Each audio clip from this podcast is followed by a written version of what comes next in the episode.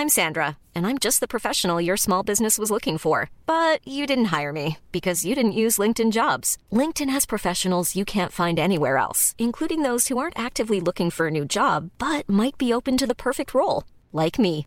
In a given month, over 70% of LinkedIn users don't visit other leading job sites. So if you're not looking on LinkedIn, you'll miss out on great candidates like Sandra. Start hiring professionals like a professional. Post your free job on linkedin.com/people today.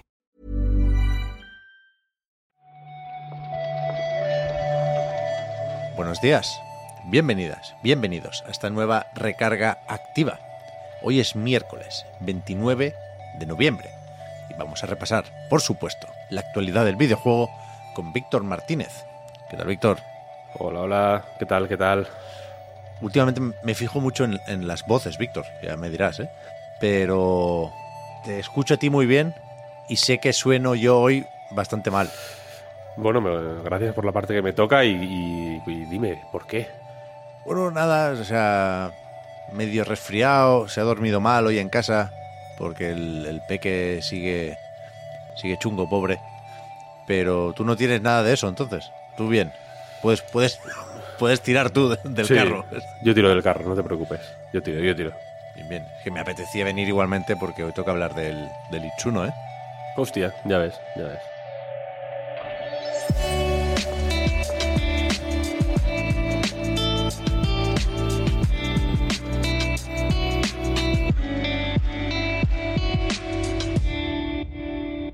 El, auténtico coloso.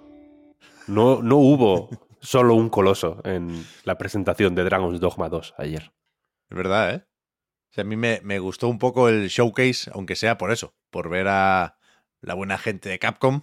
Y la cuestión es que más allá de enseñar un poquitín más del juego, que nunca viene mal, supongo, la noticia importante de este Dragon's Dogma 2 Showcase quizá fue menos importante de lo que se esperaban, porque la, conocíamos ya desde hace tiempo, ¿no? Efectivamente, se anunció la fecha y efectivamente es la que se había filtrado como mínimo dos veces. Se les coló, se les coló. 22 de marzo de 2024 se confirma como la fecha de lanzamiento de Dragon's Dogma 2. Un poco tarde. Un poco tarde. Yo, eh, mi, porra, yo soy muy malo para las predicciones, ya lo sabes. Lo digo mucho, pero es que es verdad. No es una mentira. Yo esto me lo hacía para antes, fíjate. Este ya está hecho, ¿eh? Bueno, decían que Este están lo, este lo tienen gold.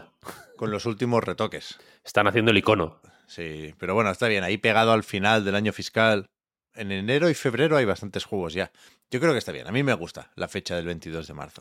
Sí, no es mala fecha, no es mala fecha, desde luego. ¿Cuál es? eh, no sé si eh, he mencionado el coloso porque igual es lo más vistoso de la presentación. Lo fue. Mm, Medio en broma, medio en serio, ¿no? Es vistoso porque es gigante, pero aparte porque es una buena manera de. O es, o es muy representativo de cómo va más de manera directa la secuela, ¿no? En el original ya una de las gracias era trepar encima de monstruos. Pues cuanto más grande el monstruo, mejor, ¿no?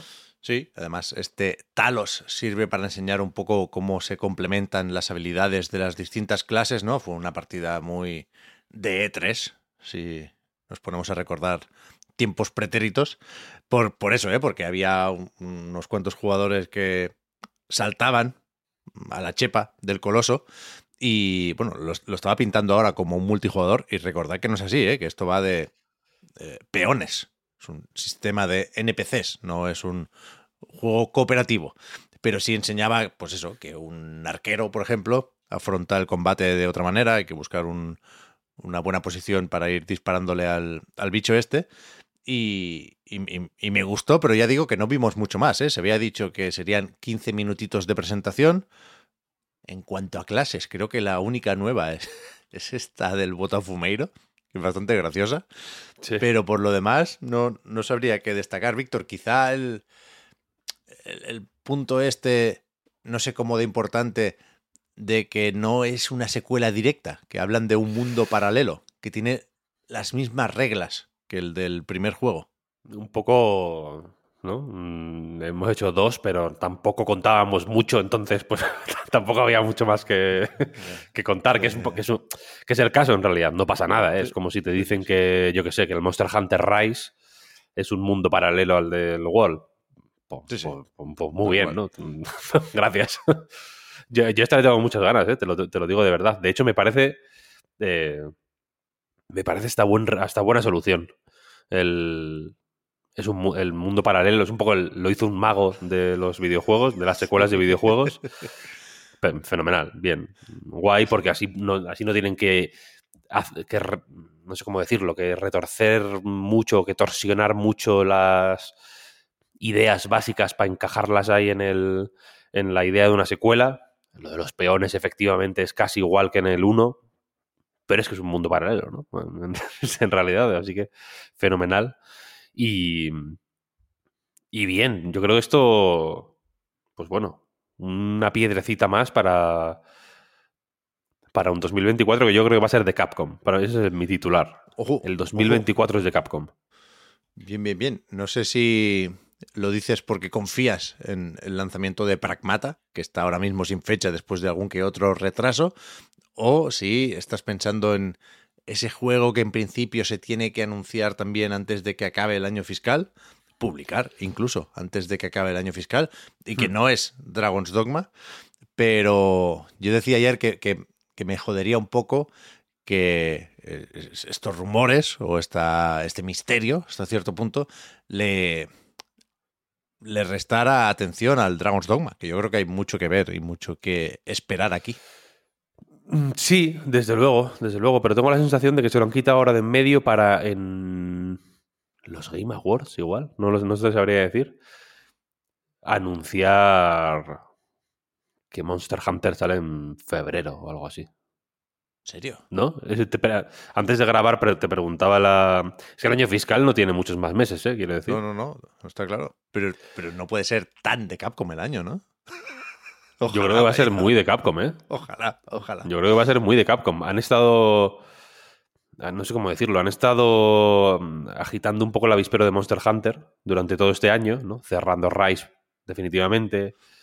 Mm, aniversarios, sí, hostias, por ahí también. Haciendo aniversarios, poniendo, claro, poniendo el foco un poco en, en la idea del aniversario mm, animando a la gente a recordar, no a regresar necesariamente, aunque sí que ha habido alguna oferta por ahí bastante apetecible, pero a recordar lo guapo que estaba Monster Hunter World, ¿sabes?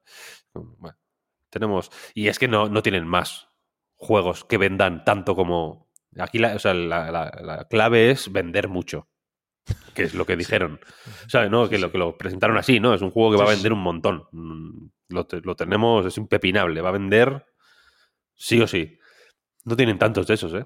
Resident Evil salió uno hace, hace dos días. Mm. Eh, Monster Hunter, es que es Monster Hunter. ¿eh? Y, y, si no es en febrero, es en abril, vaya. No, en abril no, tampoco, porque abril ya no es año fiscal. Febrero. A ver, a ver.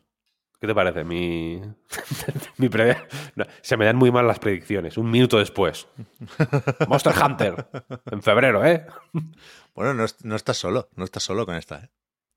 A mí me, me, encaja regular, pero, pero, pero es verdad que por poder puede. Es que se van a comer el año. 2020 Capcom, se va a llamar el. Buen hashtag, ¿eh?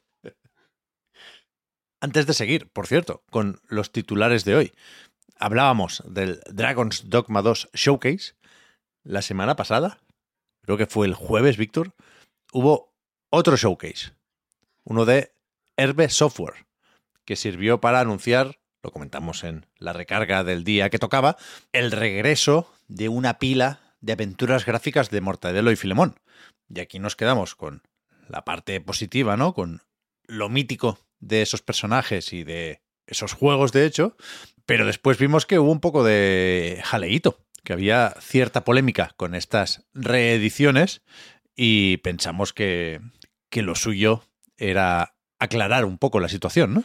Sí, el, el, caso es ese, ¿no? La noticia, nosotros nos quedamos con esa parte superficial de, hostia, van a sacar una serie de juegos de Mortadelo y Filemón, que es la que era un poco la, el titular más vistoso, mientras grabábamos surgió un poco el tema de qué son estos juegos realmente, eh, cuál es un poco el reverso tenebroso que tiene este relanzamiento de una serie de juegos que igual ya estaban relanzados y que se relanzan quizá no en las mejores condiciones posibles. Hicimos una pequeña, eh, una, pequeña alusión a este asunto en la, en la web, a falta de comentarlo un poquito más en otro, en otro lugar. Y hoy, pues bueno, queríamos eh, hacer un poco fe de ratas y, arrojar un poco de luz sobre todo este, este tema, trayendo pues eh, a alguien que nos pues que nos explicara cómo es la cosa, ¿no? Y, para comentar todo esto, para echarnos un cable, tenemos a Miguel Vallés por aquí. Hola, Miguel. Eh, hola, Víctor. Eh, un placer. Miguel es dibujante. Es una profesión tan honesta y tan sencilla como cualquier otra, pero también es experto en las aventuras gráficas de Mortadelo y Filemón. Así, así has aparecido en, en los medios, ¿no? Este fin de semana. sí, supongo supongo que es algo que va a quedar en mi legado, sí, los juguetos de pequeño y, me los conozco bien. La cuestión es que, como comentaste por Twitter, básicamente hay un pequeño lío con eh, los juegos, estas reediciones de los juegos de Mortadelo y Filemón que se, que se anunciaron la semana pasada. Eh, picamos más o menos todos, supongo, por un poco por eh, desconocimiento de cómo están organizados estos juegos. Si nos puedes un poco resumir cuál es la situación, cómo son esos juegos, cómo los estaban vendiendo hasta ahora y cómo los quieren vender a partir de este momento. Eh, pues efectivamente es que es bastante lioso porque por los años 2000, 2001, 2003, que fue cuando salieron estos videojuegos, pues Z Multimedia, que era la editora, pues les, puso como imposición a la gente de Alcachofa Soft que dividiese los juegos en dos, como dos capítulos sueltos. Entonces en tiendas te encontrabas una mitad y la otra mitad.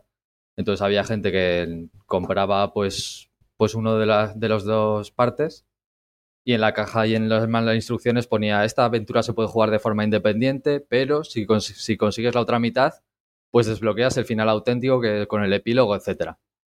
Vamos, que básicamente estaban vendiendo un juego eh, partido por la mitad, ¿entiendas? Sí, sí, sí. Entonces, es, pues yo básicamente lo que hice en ese hilo de Twitter fue simplemente hacer el, trabajo de, este tal Herbe, que simplemente explicar lo que están vendiendo, porque ellos no lo han hecho en absoluto. Entonces, esta gente lo que ha hecho en Steam es subir todas las partes por separado, sin explicar en absoluto esta, esta peculiaridad que tenían en la época. Y no solo venden las partes por separado, sino que venden luego también aparte lo que sería el juego completo al unir esas partes. O sea que la gente que no sepa esto, pues igual se, compra el primer capítulo de un juego pensando que es el juego entero y no, ese tiene su final falso, por así decirlo. Y luego dice, coño, pero esto que he comprado. Y, luego compra otro, que es el juego completo, y ve que es que ha vuelto a comprar el, el capítulo que ya tenía, más lo otro con el final. Vamos, que es un, es un lío que que están vendiendo de más. Simplemente van a, van a vender cosas duplicadas. Hay gente que va a comprar juegos sin, sin llegar al final. Está pues muy mal, muy mal. Un poco mal y un poco lioso también la identidad de este, esta supuesta nueva etapa de Herbe, que Herbe, para quien no lo tenga en mente, es una editora, bueno, eran los que distribuían, por ejemplo, a Nintendo al, principio, ¿no? a finales de los 80, principios de los 90, fundada por Paco Pastor, entre otros, ¿no? el cantante de Fórmula Quinta.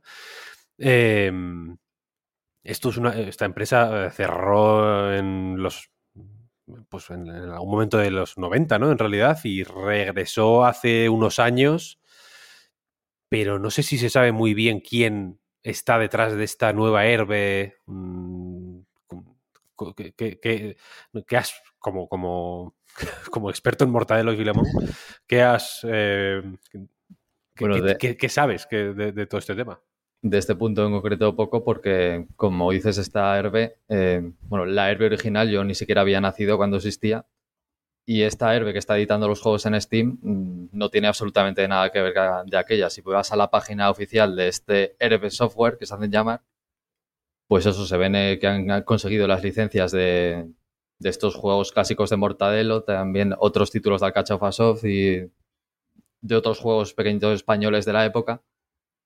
Y lo dirige un tal Marcos García de la Rosa, que se ve, puede ver su foto aquí muy sonriente en la página de Herbe Software. Sí, sí, la estoy viendo. La estoy y viendo. también hace unos años hicieron unos Kickstarters absolutamente, eh, vamos a decir, específicos, por decirlo de forma suavemente, porque me parece una locura. Por ejemplo, un, un Kickstarter de El Sulfato Atómico, que fue la primera aventura que hicieron los alcachofos de Mortadelo y Filemón, para Sega Dreamcast por ejemplo, que dices, pero ¿esto qué es? Es que obviamente ni siquiera salió para esa consola. Y este Kickstarter, pues, pues aparentemente, esta locura de idea consiguió la recaudación. 86 patrocinadores me sale aquí. Pero nunca más se supo de momento. Es que es, es desde luego, eh, lo poco que sé de este asunto de Herbe es que han conseguido los derechos de forma marrullera. Y, y ya por lo cutre que es todo esto de Steam, que es que ni siquiera las descripciones de los juegos, las capturas, los ports se, ven en las discusiones de los foros que, funcionan mal en su mayoría los, estos juegos que han subido. Y el asunto este de, de la falsa herbe, pues, pues no huele bien, simplemente. No huele bien. No huele bien. No, no, vamos a. Si quieres, vamos a ver si podemos seguir el olor, a ver hasta dónde, hasta dónde nos lleva. Y muchísimas gracias por haberte pasado a explicarnos un poco la, situación. Seguro que, nos, que le ha sido útil a, mucha gente. Y nada, si nos enteramos de algo, seguimos en contacto. Ah, pues muchísimas gracias por invitarme. Gracias, gracias a ti, Venga, gracias, gracias adiós. One size fits all seems like a good idea for clothes until you try them on. Same goes for healthcare. That's why United Healthcare offers flexible, budget friendly coverage for medical, vision, dental, and more. Learn more at uh1.com.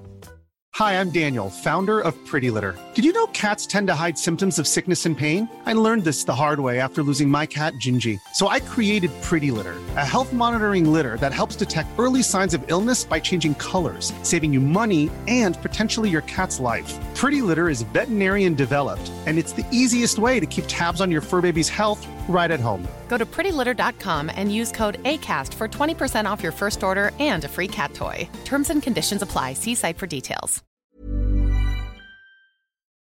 Un saludo a Miguel y seguimos con los titulares de esta mañana con este acuerdo, con esta asociación estratégica entre Sony Interactive Entertainment y NCSoft, la editora y desarrolladora coreana.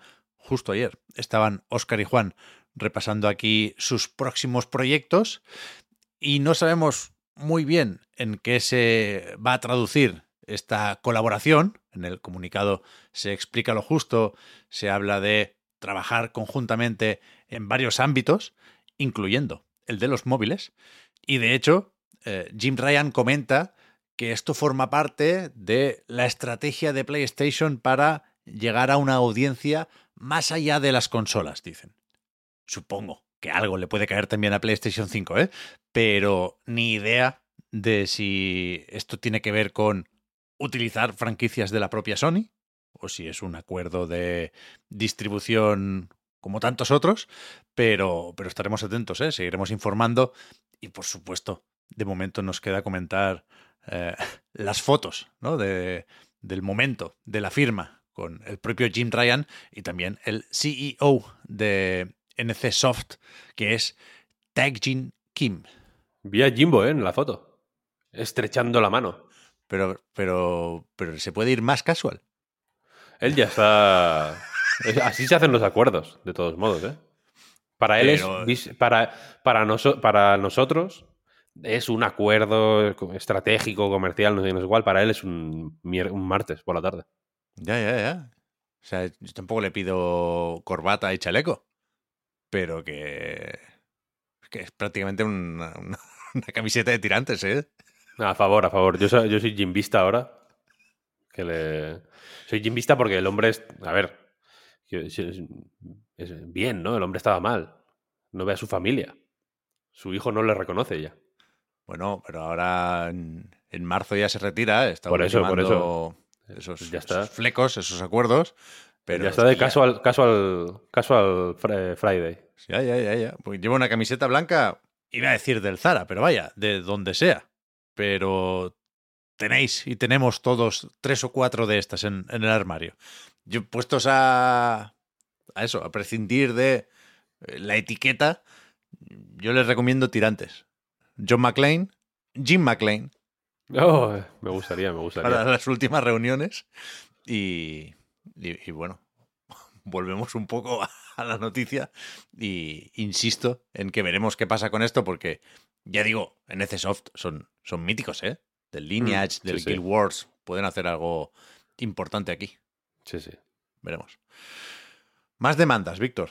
No sé si acabará esto en juicio, pero estamos también más o menos al loro con una denuncia a Take Two y a 2K en relación con las monedas in-game de NBA, 2K en este caso. Creo que la idea central de la demanda es que al pasar de una entrega a otra, del simulador deportivo, debería mantenerse eh, el dinerico que tú hubieras comprado antes, ¿no?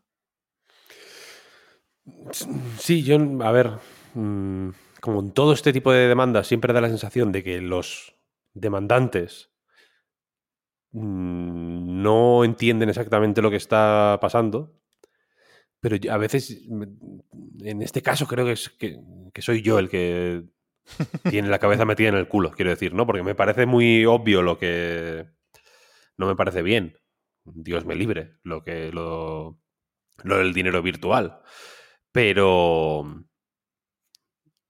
Pero el contrato de usuario es el que es. ¿Sabes lo que quiero decir? Hmm. Tú sabes lo que estás comprando y lo que estás firmando cuando, cuando haces transacciones de este tipo. ¿Sabes? Ya. O sea, yo no he jugado hace muchos años que no juego a NBA 2K, pero me, me, sorprende un poco que no puedas pasar monedas de una entrega a la siguiente. Igual hay algún alguna letra pequeña más, ¿eh? pero se habla de eso, vaya, de, que cuando se cierran los servidores, por ejemplo, de, una entrega que, que, pasa a los dos años más o menos de salir, ¿no? Porque ya se supone que eh, la mayoría de jugadores han, pasado a una edición más reciente, pero por ahí sí que parece que pierdes eh, la in-game currency que tuvieras en, en, el monedero. Ya, a ver qué. A ver, a ver hasta dónde llega y a ver si sirve que se entiendo para lo que es también ese tipo de cosas para mejorar o, para limitar el alcance de, pues de ese tipo de maniobras medio, no sé si decir oscuras, pero desde luego un poco opacas que se permiten en algunas compañías, básicamente en, enmierdando un poco, que se me perdone la, la expresión, la, el funcionamiento de este tipo de monedas, ¿no? que nunca, nunca parece estar eh, excesivamente claro ni, ni ser ni tener equivalencias muy directas, ni, ni como es en este caso, de tener un final muy eh, predecible. Sí, sí, sí. A ver, que efectivamente, como decías, ¿eh, Víctor, esto nos viene bien para plantearnos algunas cosas que damos por hecho. ¿eh? Esta demanda o cualquier otra le toca lo comentabais también, a Gabe Newell dentro de poco testificar y tenemos pendiente eso de, de la PlayStation Store en Reino Unido. Pero es verdad, no sé si porque he leído demasiadas demandas de estas últimamente o qué, pero da la sensación de que al final los problemas del usuario y los derechos del consumidor son la excusa para plantear estas demandas, porque después cuando empiezas a leer todo va de esta gente de los videojuegos tiene mucho dinero, si les ponéis una multa no, les viene de aquí. Pero bueno. Claro, supongo que se plantean así los casos, ¿eh? que es cosa de, el lenguaje judicial. Del, del legalés, ¿no? Sí, sí, sí. Pero hay como una imagen de anuncios de Chips Ahoy dentro de NBA 2K. Es gracioso todo esto, un poco. Hmm. Bueno.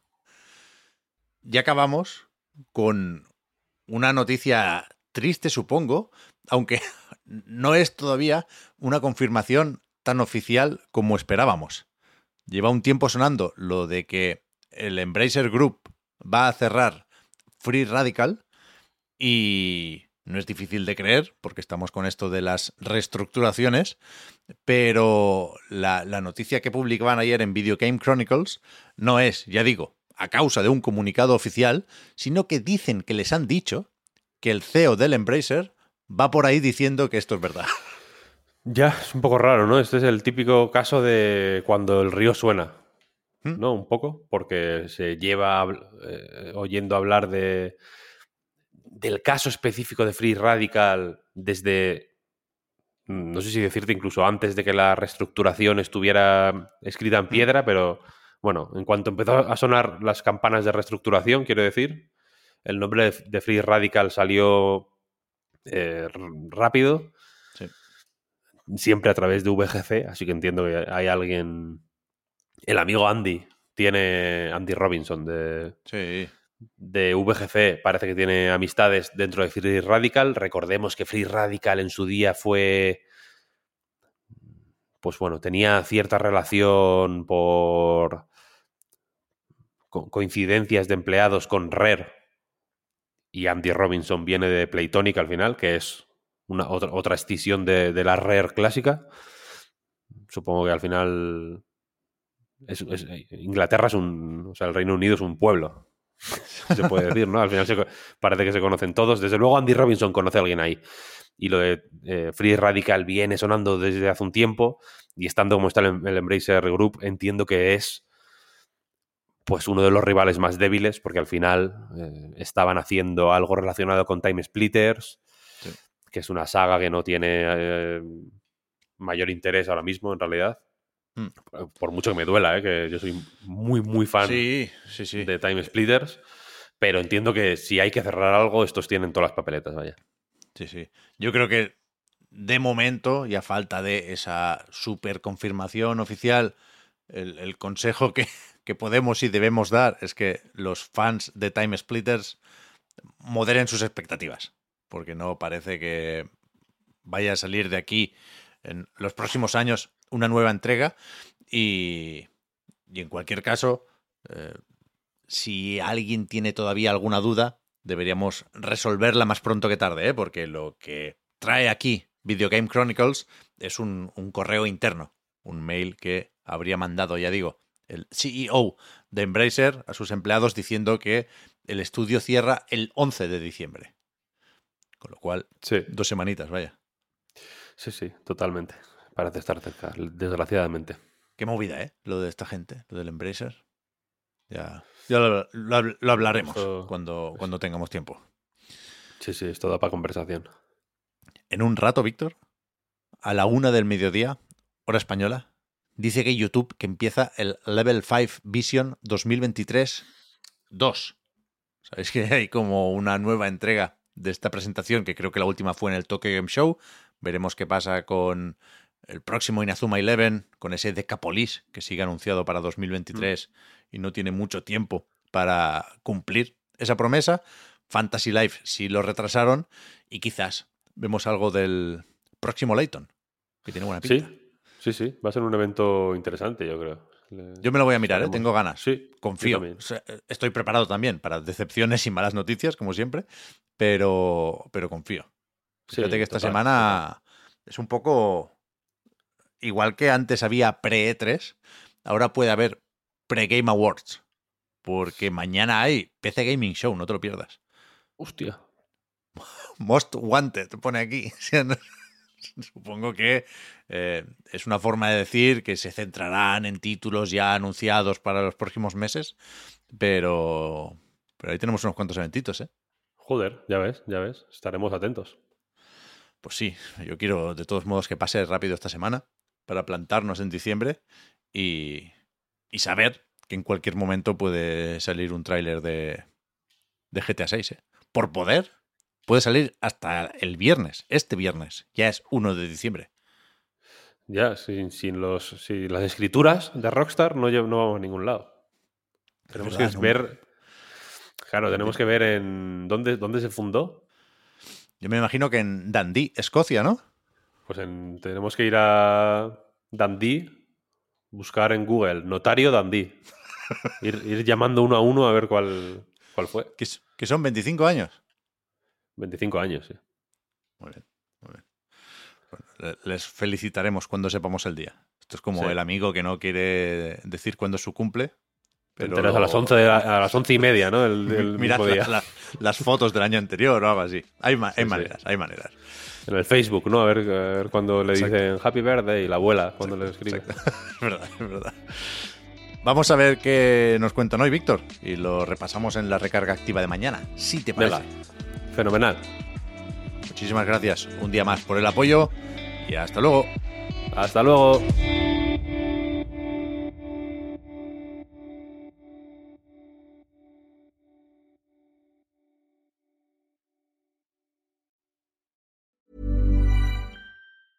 Hi, I'm Daniel, founder of Pretty Litter. Did you know cats tend to hide symptoms of sickness and pain? I learned this the hard way after losing my cat, Gingy. So I created Pretty Litter, a health monitoring litter that helps detect early signs of illness by changing colors, saving you money and potentially your cat's life. Pretty Litter is veterinarian developed, and it's the easiest way to keep tabs on your fur baby's health right at home. Go to prettylitter.com and use code ACAST for 20% off your first order and a free cat toy. Terms and conditions apply. See site for details.